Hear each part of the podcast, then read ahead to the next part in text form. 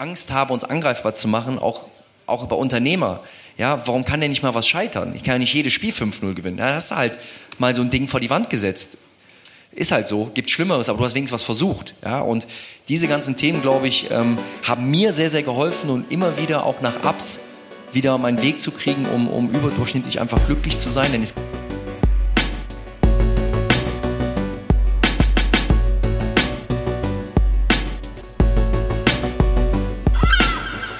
Moin Moin und herzlich willkommen zu einer neuen Folge von Chef Talk. Ja, heute haben wir, heute haben wir die Ehre quasi mit einem, mit einem Präsidenten zu sprechen. Es ist noch kein Staatspräsident, wobei der HSV für den einen oder anderen doch ein, eine Art Staat darstellt. Wir haben heute den HSV-Präsidenten Marcel Jansen zu Gast. Ihr wisst ja, wir versuchen immer einen bunten Mix aus Gründer und Gründerinnen, Unternehmer und Unternehmerinnen, aber auch von Personen aus dem öffentlichen Leben zu führen und dazu gehören selbstverständlich auch Sportler. Und Marcel war, ja, ein Sportler, ein Fußballspieler, der mit und gegen die besten Spieler der Welt spielte, der deutscher Meister wurde, sowie Vize-Europameister und WM-Dritter wurde. Ähm, von daher, ich glaube, fußballisch fast alles erreicht, was man erreichen kann. Ich muss ehrlich schon jetzt von Anfang an zugeben, wie verblüfft ich immer noch von Marcells wirklich bodenständiger Art bin. Marcel wurde schon während seiner aktiven Fußballerkarriere unternehmerisch tätig und ist jetzt mit seinen 34 Jahren ja Vollblutunternehmer und hat ein beeindruckendes Portfolio an Unternehmen aufgebaut.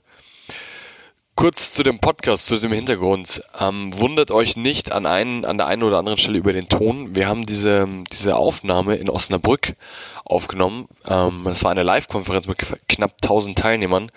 Und gleich zu Anfang ist uns das Mikrofon mehrmals abgeschmiert.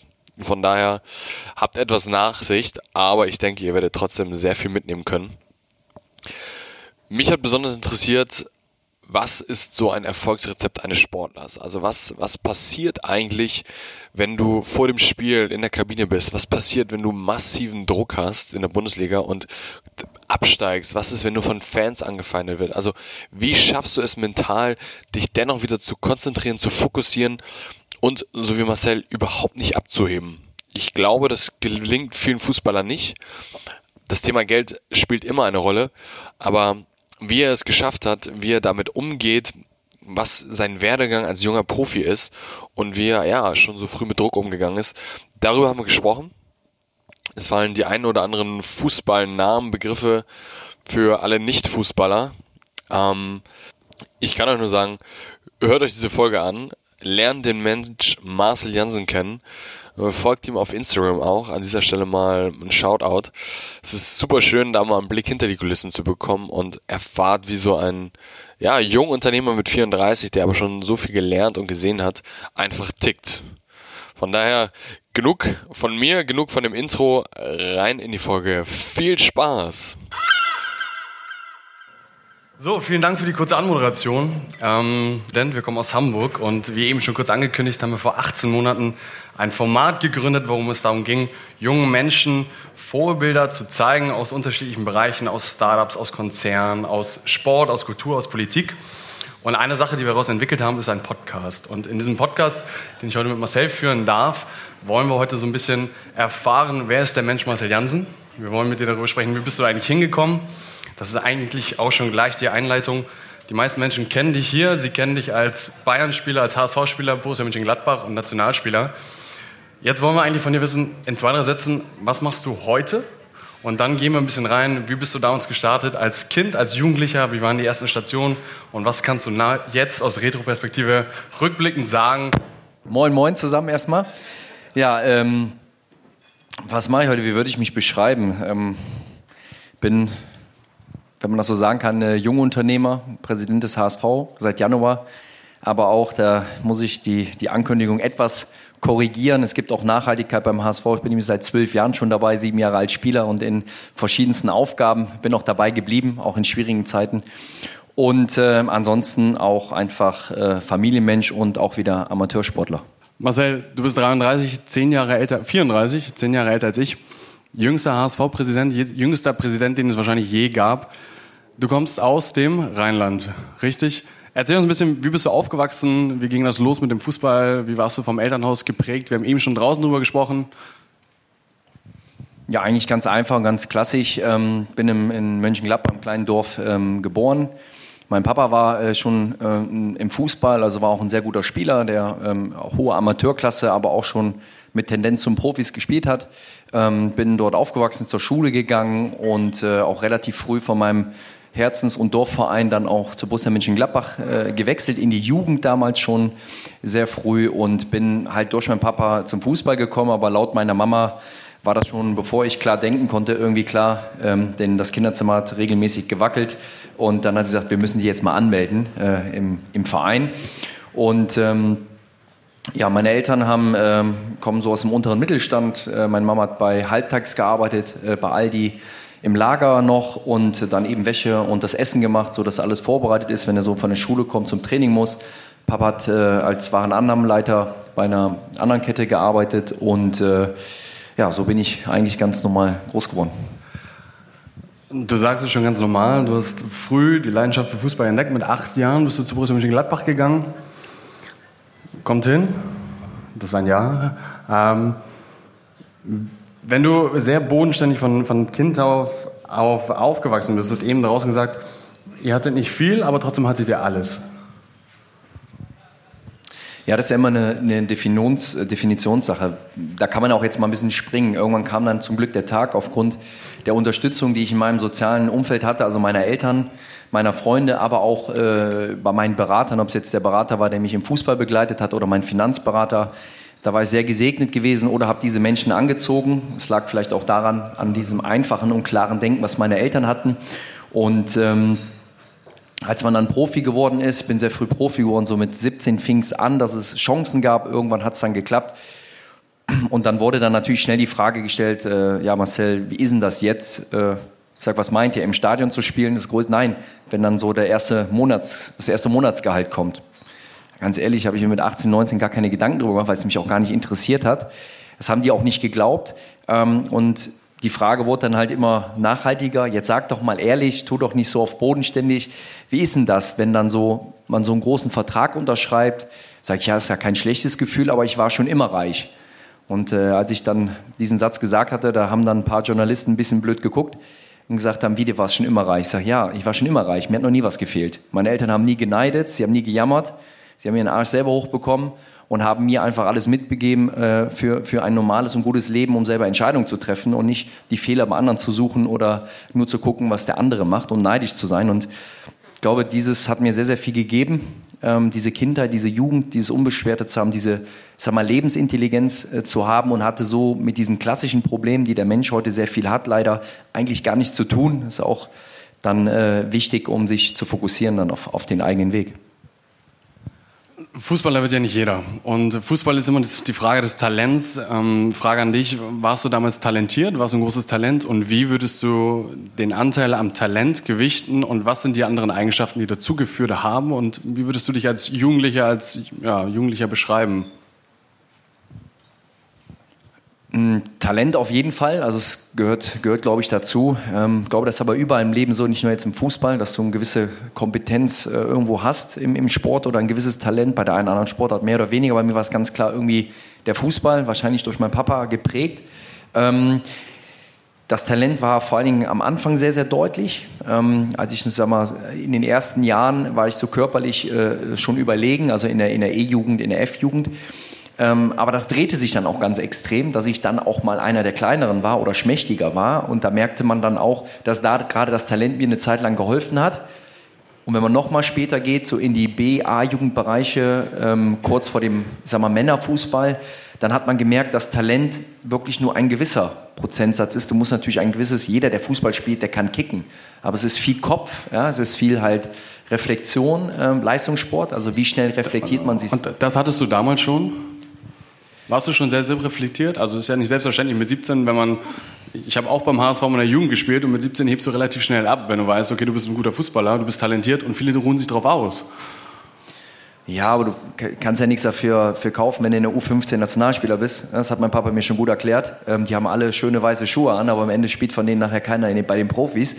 Und ähm, da hat er auch recht gehabt. Und er hat immer gesagt, es kommt nicht darauf an, welche Schuhe du anhast, sondern wer drin steckt. Und das sind so Leitsätze, da machst du dir auch Gedanken drüber. Natürlich hat man auch diese Phasen. Aber es war einfach, ich war sehr, sehr ehrgeizig neben meinem Talent. Einfach. Äh, Talent hatten viele, es waren viele sogar, die mehr gehypt waren und besser waren.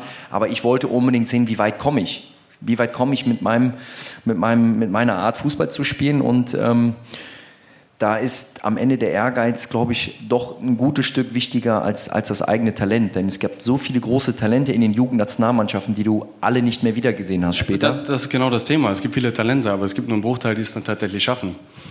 Genau, das ist ja gut, wenn man auch sieht, wer alles Fußballprofi werden will und wie viele Vereine es gibt, ne, dann kann man auch schnell ausrechnen, dass die Wahrscheinlichkeit sehr gering ist, dass man Profi wird.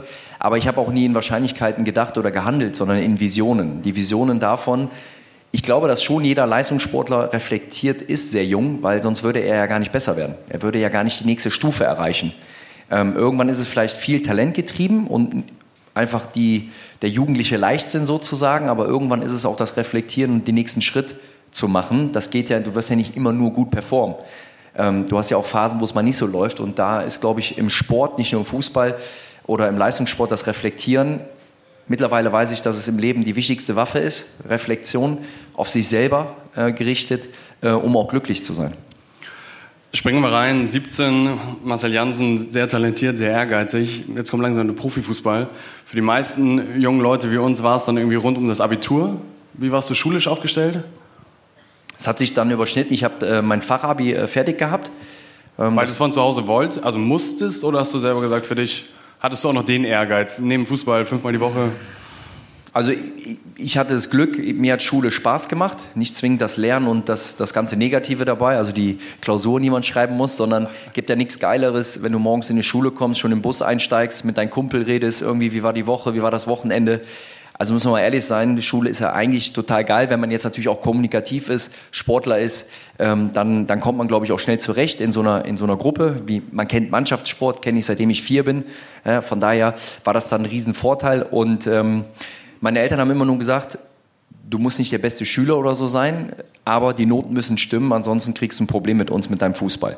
So, und aus der Liebe zum Fußball habe ich mich dann halt durchgewurstelt und das war dann auch okay, habe einen guten Schnitt gehabt, aber bei dem, dann war das Fachabi und dann war halt schon die erste Entscheidung, mache ich jetzt weiter. Da gab es aber die Möglichkeit, bei den Profis zu trainieren. Und da habe ich gesagt, ich kann jetzt erstmal nur eins machen, weil beides ist schwierig. Und äh, habe dann aber auch zu meinen Eltern gesagt, um mich zu beruhigen, wenn ich in den nächsten anderthalb Jahren, maximal zwei Jahre, nicht ein richtiger Bundesligaspieler oder Profi bin mit einem richtigen Vertrag, nicht da irgendwie so.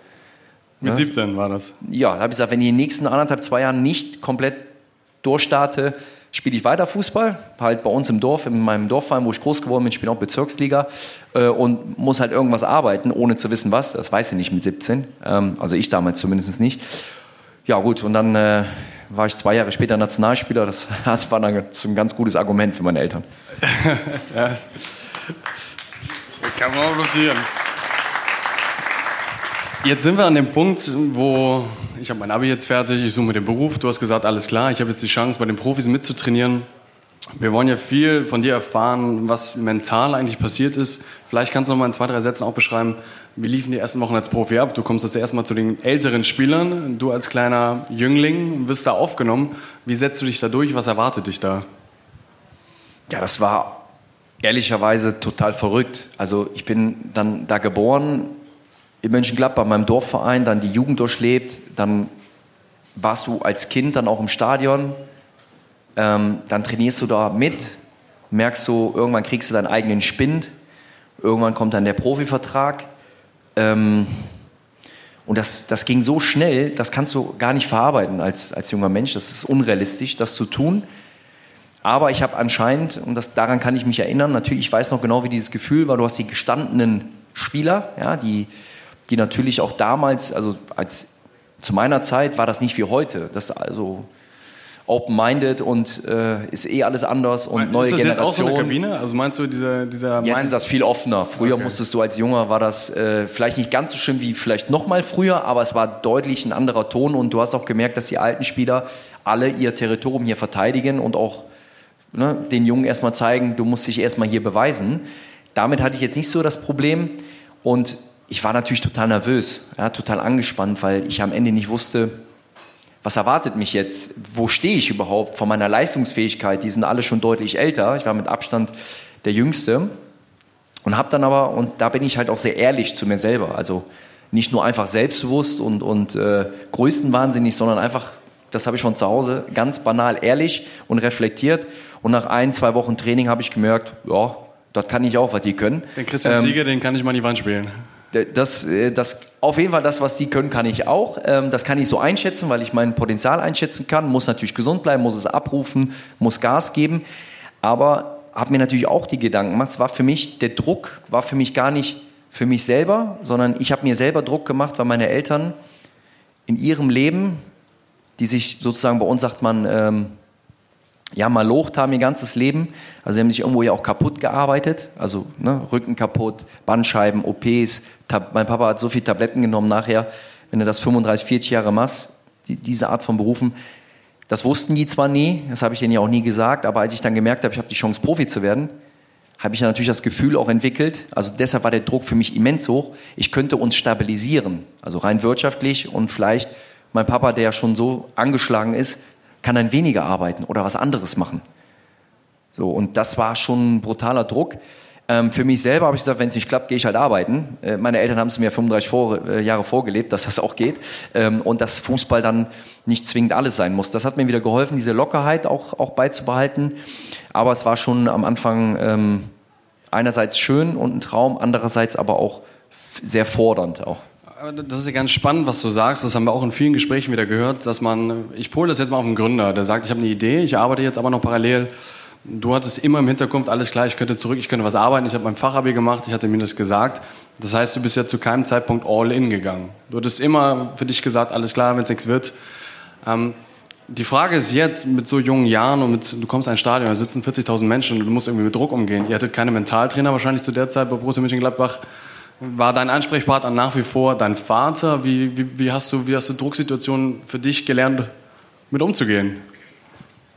Es gab ähm, so ein Angebot zwar auch schon, nicht so wie es, glaube ich, heute ist und sich das auch weiterentwickelt hat. Es war wenig. Ich habe es nicht angenommen, nicht weil ich gedacht habe, ich bin zu cool dafür, sondern ich hatte ja meine Berater und meine Pädagogen sozusagen war mein, mein Berater, der wie eine Vaterfigur war. Ähm, der Gerd van Bruch. gefunden damals, ist der auf dich zugekommen oder wie hat sich das? Ja, das Besondere beim Gerd van Bruch ist, ist auch eine alte Trainerlegende und einer ein Berater, den ich jedem Spieler wünsche, weil er nicht geldgetrieben ist. Ähm, klar, er weiß auch, er muss verdienen, aber das macht er vor allem mit seinem guten Gespür für Talente. Und ich war da gar nicht so gehypt, als mein Berater mich gefunden hat. Heute, wenn man ein Jugendspiel guckt von der A-Jugend, dann sind das nicht 200 Zuschauer, sondern 198 Berater, ähm, alle ohne Ahnung von irgendwas. Und ähm, bei Gerd war das so, er war Trainer, das heißt, er ist auch pädagogisch sehr stark und er ist gar nicht auf die Spieler direkt zugegangen, so wie sie es heute alle machen und labern dann die Eltern zu oder die Spieler voll, sondern der war halt präsent, der war halt am Platz und mein Papa ist auf ihn zugegangen und hat ihn gefragt, könntest du dir vorstellen, den Marcel zu unterstützen?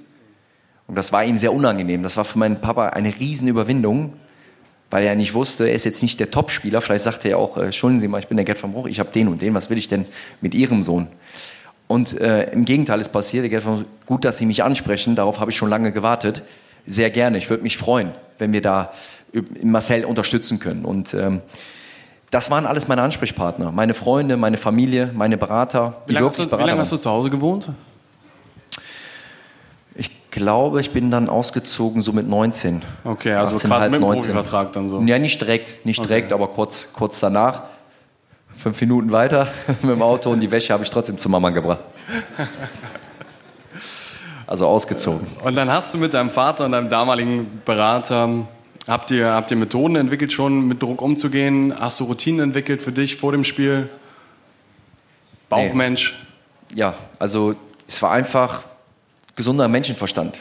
Ja, das so. aber, ja, ja, aber was ist der gesunde Menschenverstand? Das, das ist ja heutzutage auch nicht. Das, dass man einordnet, ähm, wenn man selbstkritisch ist, dass man einordnet, ähm, was gerade passiert ist, was ist da Wahres dran, was ist on top, ne? was ist von den Medien vielleicht zu viel, was ist aber, was stimmt?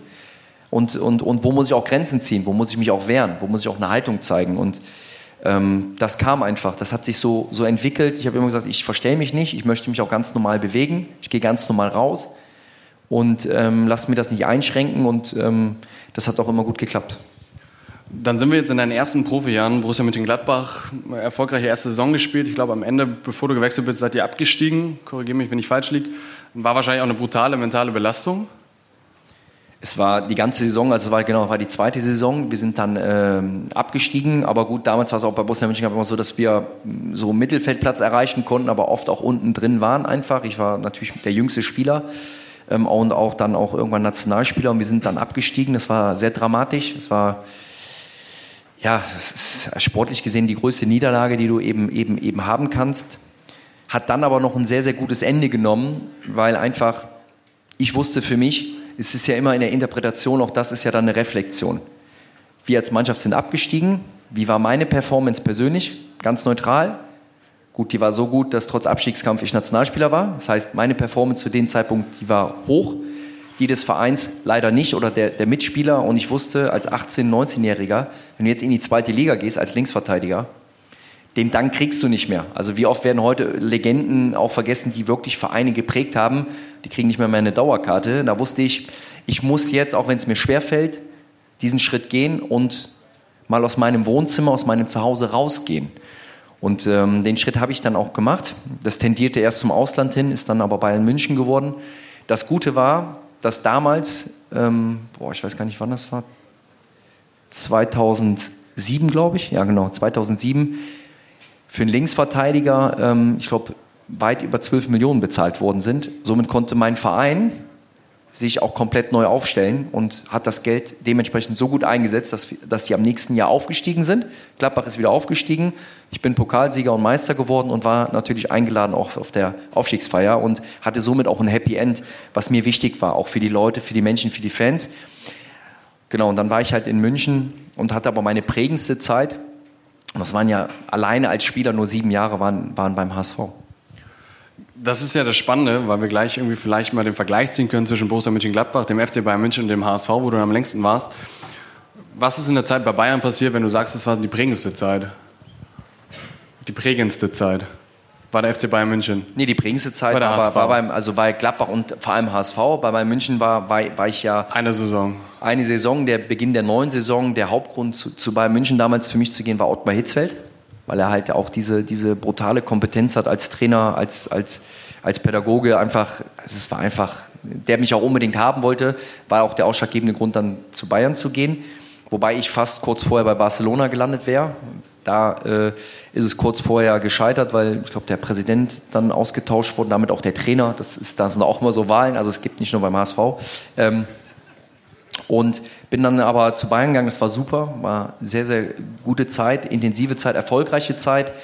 Ähm, ich habe ähm, ganz, ganz viele Spiele dort gemacht, über 90 Minuten, war nach meinem Vertrag auch ein absoluter Stammspieler im ersten Jahr. Ich habe über, weit über 30 Pflichtspiele über 90 Minuten gemacht, trotz dreimonatiger Verletzung. Das war ein super erstes Jahr bei Bayern. Dann gab es auch dort wieder ein Wechsel, eine Änderung und dann hat es mich dann zum Glück äh, zum HSV gebracht.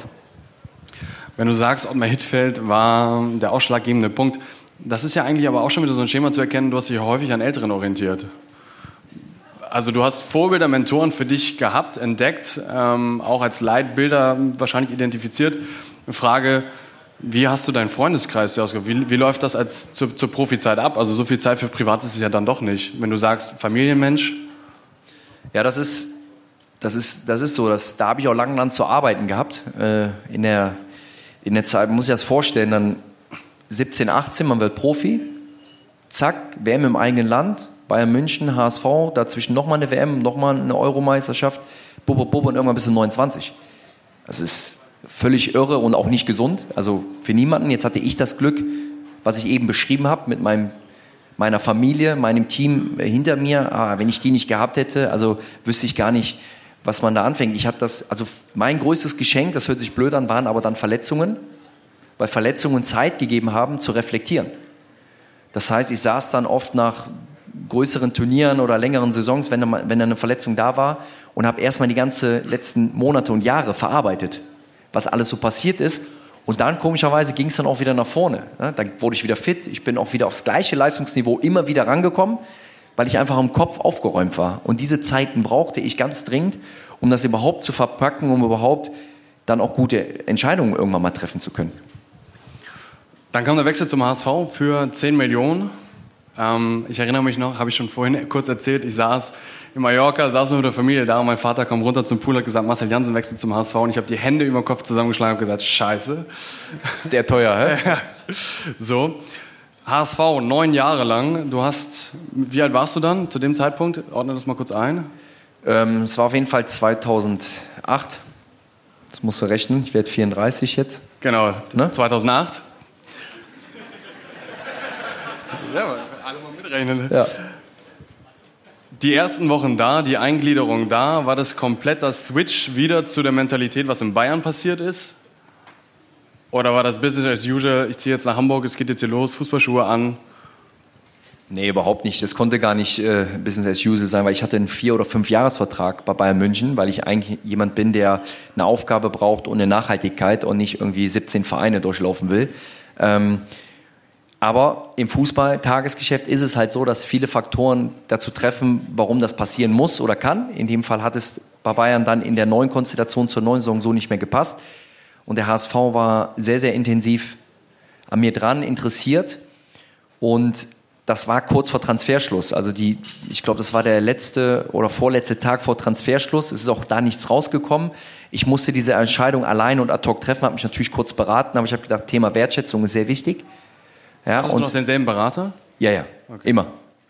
Ähm, und das Thema Wertschätzung ist halt wichtig. Das heißt nicht, dass ich nicht wertgeschätzt wurde in München, aber für mich selber und für das, wie man mit jemandem plant. Das ist im Unternehmen ja nichts anderes. Und da ich jetzt noch nie so lange bei Bayern München war, hing ja jetzt natürlich nicht so riesig mein Herz dran, wie jetzt äh, dann bei, bei Borussia Mönchengladbach oder dann später vor allem, vor allem beim HSV. Habe mich dann dazu entschieden, in kürzester Zeit zu wechseln mit einem langfristigen Vertrag. Und ähm, es war am Ende meine beste Entscheidung ähm, aus vielen Gründen. Und ja, sieben Jahre als Spieler und eigentlich zwölf Jahre schon in Funktionen äh, im Verein. Und ähm, Entscheidung habe ich dann einfach alleine getroffen. Mein Berater hat gesagt, das ist die Option, wir können es machen, aber du musst es wissen. Und ich habe dann gesagt, ich möchte zum HSV. Und beim HSV kann man sagen, und hast du auch gerade gesagt, die prägendste Zeit, äh, Turbulenz hin oder her. Ich glaube, das ist einer der meist diskutiertesten Vereine in, in Hamburg. Wir selber leiden alle immer mit. Wir springen jetzt mal ans Ende der Karriere vom HSV. Wir wollen hier keinen Sportpass, Doppelpass draus machen und nicht nur über Fußball reden, sondern wir wollen jetzt gleich mal mit deinen 34 Jahren jetzt nochmal rückblickend draufschauen, was du fürs Unternehmertum gelernt hast. Erzähl nochmal, ich glaube, das war so die mediale Meldung, Marcel Jansen, 29, hört dem Fußball auf. Es gibt viele Zitate von Rudi Völler und Co. Wie würdest du, war das eine tiefe, schwarze Stunde für dich? War das eine ganz bewusste Entscheidung? Ja, war ganz schwarz. Nein, ähm, nein, also Kritik und, und Unverständnis äh, ist ja auch gewünscht und soll ja auch sein. Aber ich sage immer, es ist auch wichtig, dass man sich mit den Themen auch, wenn man eine Meinung zu etwas hat oder haben möchte, in dem Fall zu mir, weil ich mit 29 bewusst diese Entscheidung gewählt habe, ähm, aufzuhören mit Fußball, dann sollte man natürlich auch im Thema sein. Das ist natürlich gefährlich, wenn man mit Halbwissen dann reinkommt. Das hat Rudi Völler dann, glaube ich, auch gemerkt. Wir haben uns dann noch aus. War für mich auch gar nicht schlimm. Ich finde ihn übrigens klasse, weil die Bundesliga braucht äh, emotionale Menschen und auch Menschen, die, die, die nicht äh, geradlinig sind, ab gar kein Problem damit, im Gegenteil. Ähm, aber in der jetzt Situation war das für mich selber sehr überraschend, damit so konfrontiert zu sein. Das war vor einem Millionenpublikum im Sportstudio. Und meine Ansage war nur, Marcel vom ZDF damals, nicht erschrecken, wenn nachher Rudi Völler eingespielt wird, äußert er sich ein bisschen kritisch. So, okay. Das war das, was ich wusste saß dann in der Live-Sendung und ich habe mir noch gedacht, warum äußert er sich eigentlich kritisch über mich? Der soll doch über Simon Rolfe sprechen, der seine Karriere beendet hat und der ein verdienter Spieler ist. Warum nutzt er die Bühne dann nicht für Simon, sondern für mich? Das war schon meine erste Logik, die ich nicht verstanden habe. Und aus diesem bisschen Kritik war das ein sehr, sehr großer äh, Knall mit äh, Fußball nie geliebt, ein Schlag für jeden Menschen, der den Sport, also volle und ich war da natürlich perplex und habe dann einfach intuitiv darauf reagiert und einfach mal dargelegt, warum ich es gemacht habe. Denn ich habe zwölf Jahre lang ähm, war ich in diesem Fußball-Profi-Geschäft, in dieser Seifenblase, ja und die habe ich immer akzeptiert. Sie hat mich nie bin dankbar. Sie hat mir auch Spaß gemacht. Sie hat mir aber auch genauso wie allen Spielern schwierige Zeiten gebracht. Ähm, ich habe sie respektiert. Ich habe sie die ersten Jahre auch geliebt, weil du nicht verstehst mit 18 was das da ist gerade. Ja, das fängt erstmal an, wenn du dann älter wirst und am wann, Ende. Wann hast du das gemerkt, mit wie vielen Jahren? Das war bei meiner ersten schweren Verletzung bei Bayern München, als ich dann eben Zeit hatte, die vorigen Jahre noch ein paar Turniere und andere Sachen zu verarbeiten. Auch mal die Frage zu stellen, was mache ich denn, wenn der Fußball mal nicht mehr da ist? Aus welchen Gründen auch immer. Verletzung, der Trainer hat keinen Bock auf dich mehr, du verletzt dich schwer. Wer bist du dann? Was machst du dann? Bist du vielleicht irgendwie 30, wenn es gut läuft? Und diese Frage hat mich dazu zu, zu befasst und ich habe dann verstanden, dass in dem Moment, als ich Profi geworden bin, ich auch mein Hobby verloren habe. Da wird jetzt jeder sagen, ja, Hobby zum Beruf machen ist das Geilste, was es gibt. Natürlich. Aber in dem Moment, wo du dein Hobby zum Beruf machst, ist dein Hobby weg. Und was heißt denn, das Hobby ist weg? Das heißt, die große Leidenschaft ist zwar nicht weg, aber sie steht anders da. Wie steht sie da? Ein Hobby macht man, weil man sagt, geil, ich gehe eine Runde kicken oder Tennis oder was auch immer. Mein Beruf ist, ich muss performen, sonst kommt der andere. Wenn ich nicht funktioniere, werde ich vom System ausgespuckt. Also was hat das noch mit, mit der großen Romantik zu tun in dem Moment? Ich habe sie mir trotzdem immer behalten. Ich bin Fußballromantiker und ich habe das Fußballbusiness auch geschätzt und habe dem ja auch vieles zu verdanken. Und, aber nach zwölf Jahren habe ich gesagt, hier ist jetzt Stopp. Ich finde nicht die nächste Identifikation. Beim HSV war da an der Stelle eh Schluss. Es hatte andere Gründe, dass es da auf jeden Fall nicht weiterging. Da habe ich gesagt, jetzt nochmal ein neuer Verein, wieder irgendwie ein anderes Logo und Küssen und irgendwie so. Habe ich gesagt, nee. Ähm, und bin auch parallel schon gefahren, in vielen Jahren, schon so mit Anfang 20, ähm, nach dieser Reflexion auch zu gucken, was ist der, was, was bin ich eigentlich ohne Fußball und was interessiert mich da? Das ist spannend. Nochmal zwei Sätze zum Fußball. Wen, welche drei Personen haben dich bis zu diesem Zeitpunkt, wo du 29 warst, mit am meisten geprägt? Das waren, ja, oder Gruppen kann man sagen. Es waren auf jeden Fall meine Eltern, es war mein, mein, ganz klar mein, mein Berater, weil der natürlich alles mit mir mit, so wie meine Eltern durchlebt hat und auch das Feedback und Reflektierte rein zu dem Profigeschäft war. Ähm, aber auch viele enge Freunde, die akzeptiert haben, dass ich ein sehr, sehr großes Interesse, auch an anderen Themen habe. Ähm, und vor allen Dingen alle meine Trainer, von denen ich extrem viel gelernt habe. Also ich hatte, kann mich nicht beschweren. Also ich hatte Jupp Heynckes als Trainer, Ottmar Hitzfeld, Jogi Löw. Ähm, und das sind ja schon mal drei, die ganz gut sind. Was hat diese drei Menschen menschlich ausgemacht? Also was würdest du sagen, waren deren Kerneigenschaften? Was, was haben sie gehabt, was andere nicht hatten? Ich glaube, es, es gibt ja auch wie im Unternehmertum erfolgreiche Menschen und erfolgreiche Menschen. Also deshalb kann man ja nicht sagen, was haben die, was andere nicht gehabt haben. Man kann es darauf beziehen, was haben sie vielleicht für eine Art und Weise, um dahin zu kommen und auch das nach außen zu strahlen und auch mit sich selber im, im Reinen zu sein. Und da hatten die genannten Trainer natürlich etwas. Jupp Heynckes ist ein gutes Beispiel. Ähm, der war, Jupp Heynckes war bei Borussia Mönchengladbach mein Trainer. Ähm, wir haben leider äh, um Abstiegskampf gespielt und es wurde so dramatisch und schlimm, dass am Ende ja, Jupp Heynckes dann, ähm, ich weiß gar nicht mehr, aber von sich aus auch dann äh, eben aufgehört hat oder entlassen wurde. Auf jeden Fall ging es halt nicht mehr. Und ich glaube auch, ähm, habe da noch mitbekommen, wie sehr Jupp Heynckes das auch emotional gepackt hat. Sein Verein, seine Borussia, er muss gehen, äh, er kriegt das Ruder nicht mehr umgerissen, es muss ein neuer Impuls gesetzt werden, also Jupp Heynckes. Und was ich dann aber daraus gezogen habe, ist, ein Jupp Heynckes, der eine Persönlichkeit ist, ein, ein Mensch ist, der so viel schon erreicht hat in seinem Leben, der schon hohes Alter hatte, war bereit, sich so stark selber zu reflektieren und sich selber zu korrigieren mit manchen Themen, dass der danach einer der besten Trainer der Weltgeschichte geworden ist. Und das wäre der nie geworden, wenn er auf dem gleichen Stand gewesen wäre, wie er in Gladbach gearbeitet hat. Wenn er nicht diese Reflexion bereit gewesen wäre zu gehen, dann ist er zu Leverkusen, zu Bayern und ist einer der besten Trainer der Welt geworden. Und das hat mir gezeigt, oh, wenn so jemand das kann, dann müssen wir das alle können. Und das, ähm, ähnlich bei Ottmar Hitzfeld, hat mich einfach beeindruckt mit, mit, mit seiner Art, mit seiner Menschlichkeit, wie er so ein ganzes Gebilde führen kann, ohne laut schreien zu müssen. Und trotzdem hat alles funktioniert. Ja, und das ist halt was, was solche Trainer eben, eben auszeichnet. Und bei Jogi Löw ist es einfach auch vor allen Dingen diese Besessenheit im Fußballtaktischen, ist Jogi Löw einer, einer der besten, die, die ich je hatte. Jetzt sind wir am Ende Fußball angekommen und jetzt kommt ja eigentlich die, die spannende Frage, die Eingangsfrage. Jetzt kommt das Unternehmertum. Ähm, hattest du schon während der Karriere dieses Gespür dafür entwickelt oder gesagt, ich habe diesen Reiz, ins Unternehmertum, in die Wirtschaft zu gehen, ich möchte selber was gründen? Wer bin ich als Mensch, Marcel Jansen?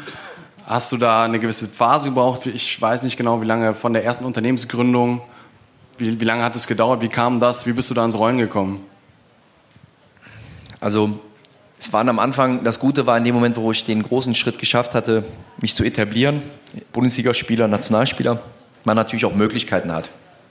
Man kann sie auch anders nutzen, man kann sich vermarkten lassen, man kann sich von morgens bis abends sagen lassen, was man tun soll, um noch woanders mehr Geld zu verdienen. Also morgen äh, die Marke, am nächsten Morgen für die Marke werben. Und da habe ich mich gegen entschieden und habe einfach gesagt, ich muss in mich investieren und in irgendwas, was ich vielleicht mal mit Begeisterung machen kann, ohne zu wissen erstmal was, klar, woher mit 20, ähm, wofür ich morgens aufstehe. Weil was viele nicht verstehen, es wird ja viel diskutiert beim Thema Fußballer Geld und dann ist die Karriere zu Ende und dann ja, haben die ja vielleicht kein Geld mehr. Ich glaube, dass es so viele Fußballer bald geben wird, die so viel Geld haben, das müsstest du schon mit der Schubkarre jeden Tag aus dem Fenster schmeißen und in eine große Schubkarre, ähm, dass, dass das nicht das Problem ist, sondern das Problem ist doch am Ende ein Leistungssportler. Und da rede ich jetzt nicht nur für Fußballer. Für jeder, jeder, der Sport gemacht hat oder Leistungssport gemacht hat, weiß, warum er das gemacht hat. Er liebt diese Herausforderung, er liebt das Feedback, er kann nach Niederlagen, muss man aufstehen, es tut weh, ja, Ärmel hochkrempeln, weitermachen und ganz viele weitere Eigenschaften, die der Leistungssport hat. Und dann habe ich mir immer rückwirkend die Frage gestellt, jetzt spiele ich kein Fußball mehr, weil klar ist ja, es gibt eine natürliche Grenze. Wann die jetzt ist, ob die jetzt selber gesetzt wird, wie ich es gemacht habe, oder ob sie mit 30, 35, 39, wie auch immer ist, ist ja egal. Es gibt die und dann ist man ein junger Mensch, ein junger Mann. Und was lässt mich dann, dann aufstehen morgens? Was gibt mir den, den Leistungsgedanken, den du als Leistungsspieler ja nie verlierst? Du bleibst immer Leistungsspieler im Denken, Leistungssportler. Und das ist die größte Herausforderung, glaube ich, für alle jungen Menschen, die im Leistungssport aktiv sind und eine neue Aufgabe finden müssen. Und die habe ich dann für mich, warum dann Unternehmertum? Ich will das abkürzen, weil es eigentlich dann nachher, später, nachdem ich ein paar Sachen ausprobiert ganz einfach ist, ich gesagt, Moment, ich bin so ein privilegierter Mensch beim Thema Gesundheit, es tragen mir alle den, nach, den Arsch nach. Mein Papa kommt von der Arbeit, hat 14 Kilometer gelaufen, nimmt Schmerztabletten für den Rücken, hat Bandscheibenvorfall. Ich komme nach dem Training rein, dann massieren die alle an dir rum, dann gehst du noch in ein Kältebecken, eine Sauna, Elektrotherapie, wirst noch gestreichelt. Dann habe ich mir gedacht, das kann doch eigentlich gar nicht sein. Das Wichtigste, unsere Leistungssportler der Gesellschaft, der Mitte, wie meine Eltern, wie viele andere, was bekommen die eigentlich, um gesund zu bleiben? Und ich wusste nachher so viel über Gesundheit, obwohl ich es gar nicht studiert habe. Aber weil du dich dann belesen hast, hast du mit Leuten gesprochen? Nee, ich habe es jeden Tag vorgekocht bekommen von unseren Köchen. Ich habe jeden Tag äh, tausend Gespräche mit Ärzten und Physiotherapeuten gehabt. Ähm, ich hatte immer die besten Produkte, wo ich gemerkt habe, die Produkte, die ich habe, die gibt es gar nicht für die anderen Leute. Warum? Ja? Essen, Leute denken immer, dass nach dem Essen dieses Völlegefühl ist gut. Ja, alte Schule, oh, war lecker. Oh, jetzt schlafen gehen. Schnaps, ja. Es ist völlig irre, weil das wäre so, wenn du tanken gehst, dein Auto stehen lässt und sagst, ich fahre in zwei Stunden, ich muss erstmal mich ausruhen. Also macht gar keinen Sinn. Und da hast du ja erstmal gemerkt, wie wenig Aufklärung in unserer Gesellschaft eigentlich ist. Ja, wo die Menschen gar nichts für können. Wir waren ja selber betroffen. Ja, wir haben das gekauft, was uns auf Augenhöhe irgendwo präsentiert wurde ähm, in unserem Dorf. Und durch dieses Nationalspielerwerden wusste ich auf einmal so viel, so ein Wissen angeeignet, ohne viel dafür zu tun. Und da war meine Motivation so groß, ich möchte was zurückgeben. Ich möchte Rule-Breaking betreiben. Warum sind Sanitätshäuser so grottenhässlich? Warum haben sie scheiß Produkte? Hilfsmittel ist doch total sinnvoll. Die Belastung wird immer mehr. Wir haben auch geile Einlagen und geile Kompression. Und, und, und. Warum haben das die Menschen nicht? Mein Papa läuft doch mehr als ich pro Tag. Und das hat mich so gekickt, auch Thema Ernährung, deshalb auch viel im Food-Bereich, Lösungen, konkrete Lösungen, Anlaufstellen für die Menschen zu geben ähm, und trotzdem, ähm, dass das auch bezahlbar bleibt für die Menschen. Und das war mein Antrieb, Unternehmer zu werden, mein Privilegiertsein um, umzuwandeln, meine Energie, die ich habe, weil ich das große Glück hatte, Eltern und Freunde zu haben, die mich haben, ein, normaler, ein normales Kind, ein normaler Jugendlicher und ein normaler Jungerwachsener sein zu lassen, mit allen den Stärken und Schwächen, habe ich so viel Energie, dass ich die in Projekte packen kann, um anderen Menschen auf Augenhöhe zu begegnen, dann ist es egal, ob zu uns ins, ins Lifestyle-Sanitätshaus ähm, die, die Bundesligaspieler äh, der Basketballmannschaft, der HSV-Stars oder wer auch immer da alles reinkommt oder Frau Schmitz aus Altona, die das gleiche Produkt bekommt und sich das auch leisten kann. Und das war mein, das ist das, was mich irgendwann gepackt hat und wo ich aktiv werden wollte. Seit wie vielen Jahren machst du das jetzt? angefangen mit den ersten kleineren Sachen, wo sich kennenlernen war. Das fing dann so mit, mit 21, 22 an. Die ersten Sanitätshäuser haben wir gegründet vor so acht, neun Jahren. Und äh, ja, würde sagen, so mit Mitte, Ende 20 hat das dann auch Dimensionen angenommen, dass ich gesagt habe, mein Herz hat nachher am Ende auch viel mehr dafür gebrannt, okay. als für den Fußball, weil ich gewusst habe, da kann ich noch was bewegen, da kann ich noch Menschen helfen. Nach den Trainern, die ich eben schon gezählt habe, war es für mich jetzt nicht entscheidend, irgendwo noch mal so einen Mourinho zu haben, der wie so ein Zehnjähriger da rumläuft und irgendwie, äh, irgendwie erzählt, wie das Leben geht. Wenn du dann die Trainer hattest, die wirklich großen Trainer hattest, und da habe ich gesagt, dann kann ich auch wieder ein bisschen in der Oberliga kicken oder in der Bezirksliga. Marcel, wir haben dich jetzt, glaube ich, als Mensch kennengelernt. Wir wissen, also was bei mir hängen geblieben ist, sehr, sehr selbstreflektierend zu jedem Zeitpunkt, super ehrlich zu dir selber sein. Lass uns mal in deinen Alltag reinspringen. Ich möchte von dir jetzt noch mal wissen, hast du kleine Lifehacks? Duschst du morgens kalt? Nimmst du einen Proteinshake?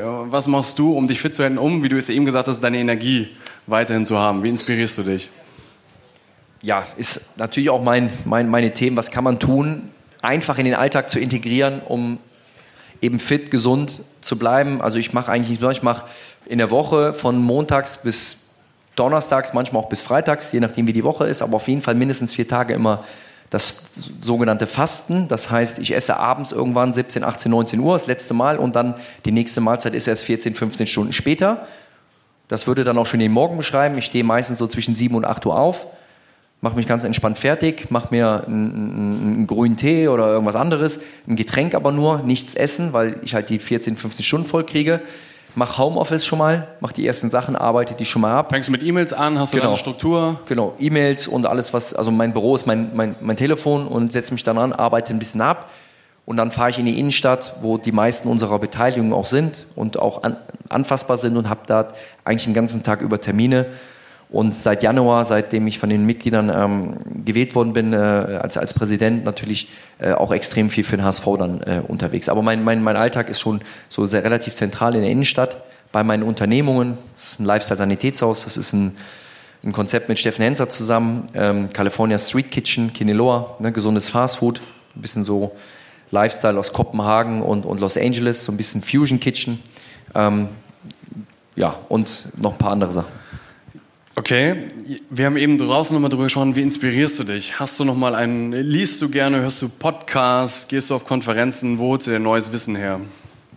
Eigentlich immer von der Aufmerksamkeit und Kommunikation, ob das dann mal vielleicht ein Podcast ist, ob das ist auf Events, in der Unterhaltung mit Leuten, da kann man sehr viel rausziehen, man trifft immer wieder auf spannende Leute und die müssen nicht immer nur spannend gemacht sein. Wenn ich mal zurückblicke, waren meine Eltern so mit die spannendsten Leute, die ich getroffen habe, weil die einfach den klaren Durchblick hatten. Ne? Während wir ja auch gerne mal uns das alles so ein bisschen vernebeln lassen, ähm, tut das immer gut und äh, das findet man eigentlich überall und ich glaube, so ein, manchmal ist es dann so, wenn man merkt, eigentlich lese ich gerne, aber dann irgendwie auch nicht, weil lesen und wenn man aufmerksam liest, ja, dann wird man schnell müde. Das heißt, wenn ich drei, vier Seiten gelesen habe, kann ich direkt schlafen gehen äh, am Abend und aber trotzdem finden Bücher dann einen immer und komischerweise immer davor, wenn ich mal wegfliege oder in Urlaub fahre und dann lese ich da auch sehr, sehr gerne.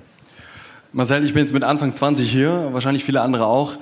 Und vielen von uns geht es so, mich selber zu finden. Wohin geht's? Was ist das Leben? Hättest du konkrete Tipps für junge Leute, wo du sagst, das sind A, spannende Zukunftsthemen, mit denen sollte man sich enger beschäftigen. Du bist dran an der Zeit, du sprichst mit vielen Menschen. Und ja, was kann ich darüber hinaus noch tun? Was heißt Tipps? Ich kann dir nur sagen, was ich für mich reflektiert habe und ähm, ich sag, da ist jeder Mensch auch individuell, aber klar, man muss so ein bisschen sein eigenes Talent finden, in seiner Kompetenzzone sein, weil nur wenn du da bist, fühlst du dich auch wohl und gibt das auch irgendwie für dich Sinn. Ähm, das ist immer das Thema. Ähm, ich, wir hatten eben noch gesprochen über, über ein Buch, ähm, was das ganz gut beschreibt das selber mal so zusammenzufassen, am Ende äh, in, in, in, kurzes Big Five for Life, äh, Zweck der Existenz. Ich glaube, die hat jeder, jeder Mensch ist individuell, jeder Mensch ist besonders, weil jeden gibt es nur einmal. Das hat mir so ein bisschen geholfen, das mal so zu sammeln. Aber das Gute war, dass ich halt im Rheinland ist das Glas immer halb voll, nie halb leer. Das ist auch eine Eigenschaft, die muss man entweder sich antrainieren oder haben, weil es ist so. Solange wir nicht von Schicksal heimgesucht werden, das, oder wenn genetische Krankheiten bedingt sind oder Schicksal, sind wir machtlos. Das ist traurig, das ist leider auch das Leben. Aber für alle anderen zählt, zumindest im Nicht-Kriegsgebiet, hat jeder die Chance. Und ähm, ich wüsste nicht, wer in Deutschland nicht einen Flachbildschirm hat oder ein Auto hat. Und von daher geht es uns eigentlich allen sehr, sehr gut. Und deshalb sollte man finden, wer man selber ist. Und äh, das ist nicht einfach, das muss man auch nicht von heute auf morgen schaffen, aber man muss selbstkritisch sein. Die jungen Leute müssen, nicht nur die jungen Leute als Mensch, sind mir viel zu wenig selbstkritisch. Es gibt keine gute Streitkultur mehr. Früher hatten wir eine gute Streitkultur. Heute sind sie alle beleidigt und Weihnachten sitzt jeder alleine. Das ist halt so peinlich, ja, dass wir Menschen uns so zurückziehen und Angst haben, uns angreifbar zu machen, auch, auch über Unternehmer. Ja, warum kann der nicht mal was scheitern? Ich kann ja nicht jedes Spiel 5-0 gewinnen. Ja, hast du halt mal so ein Ding vor die Wand gesetzt. Ist halt so, gibt Schlimmeres, aber du hast wenigstens was versucht. Ja? Und diese ganzen Themen, glaube ich, ähm, haben mir sehr, sehr geholfen und immer wieder auch nach Ups wieder meinen Weg zu kriegen, um, um überdurchschnittlich einfach glücklich zu sein. Denn es gibt keinen Punkt, an dem man immer steht. Man muss ihn immer wieder, glaube ich, umpendeln und das geht nur mit Selbstkritik, nicht zu selbstkritisch, aber schon ehrlich mit sich selber, das wieder zu lernen, wieder in sich reinzuhorchen, sich reinzufühlen und auch offen zu sein, selbst wenn man anderer Meinung ist, auch mal ein vernünftiges Streitgespräch zu führen ohne danach die Menschen direkt aus dem Leben zu verbannen, weil vielleicht ist es ja gut gemeint gewesen. Marcel, wir haben viel, viel gelernt. Wir sind am Ende des Podcasts und ich kann super viel mitnehmen. Und die letzte und entscheidende Frage, die wir immer stellen, wen würdest du uns für die nächsten Podcast empfehlen? Wo sagst du, das sind Menschen, die haben mich inspiriert und die können viele weitere Menschen inspirieren?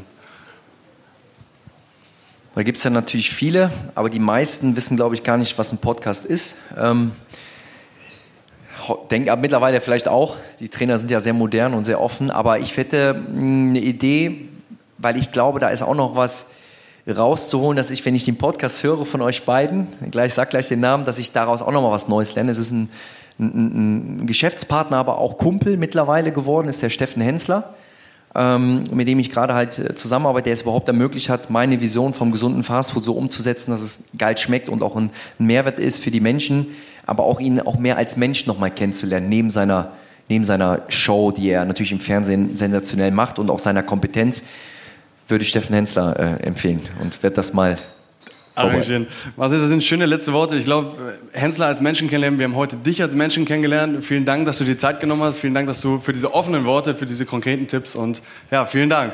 Vielen Dank.